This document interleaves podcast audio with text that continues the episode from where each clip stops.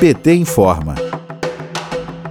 Três temas foram discutidos no Fórum de Governadores nesta sexta-feira, 26 de março. O primeiro foi a oferta de uma quantidade significativa de doses contra a Covid-19 para o Brasil. O segundo, a manutenção do auxílio emergencial no valor de 600 reais. E o terceiro assunto, o corte na verba da saúde feita pelo governo Bolsonaro. Para os gestores estaduais, este momento é o mais grave da pandemia e o governo federal e o Congresso Nacional não podem diminuir recursos de áreas tão necessárias como a saúde, ainda mais neste contexto de calamidade. Mesmo com críticas, o Congresso aprovou o orçamento para este ano com redução dos recursos. O senador Jacques Wagner, do PT da Bahia, comparou o investimento feito para conter a pandemia do coronavírus com o valor destinado na Guerra do Paraguai.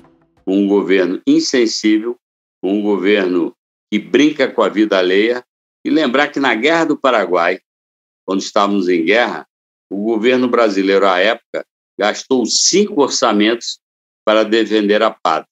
Eu acredito que nesse momento, na guerra contra a Covid, nós deveríamos gastar mais para proteger a gente brasileira e, óbvio, depois voltarmos a arrumar aquilo que fosse violado na área fiscal. O auxílio emergencial volta a ser pago na primeira semana de abril. O valor do benefício vai na contramão dos aumentos constantes da inflação. O auxílio vai variar de 150 a 375 reais e será pago em quatro parcelas.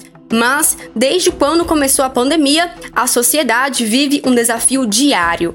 De um lado, a população passou a ter que se adaptar às orientações sanitárias, porque o controle da disseminação do coronavírus e o freio no número de mortes só é possível ao ficar em casa. Do outro lado, a fome voltou para a mesa dos brasileiros e brasileiras. A falta de emprego e do auxílio emergencial levou parte da população às ruas para tentar levar comida para casa.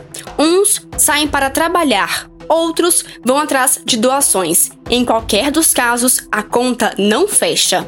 Para o senador Paulo Paim, do PT do Rio Grande do Sul, o Brasil vive um dos períodos mais trágicos desde o início da pandemia. Somos considerados pela comunidade mundial o celeiro do vírus da Covid-19.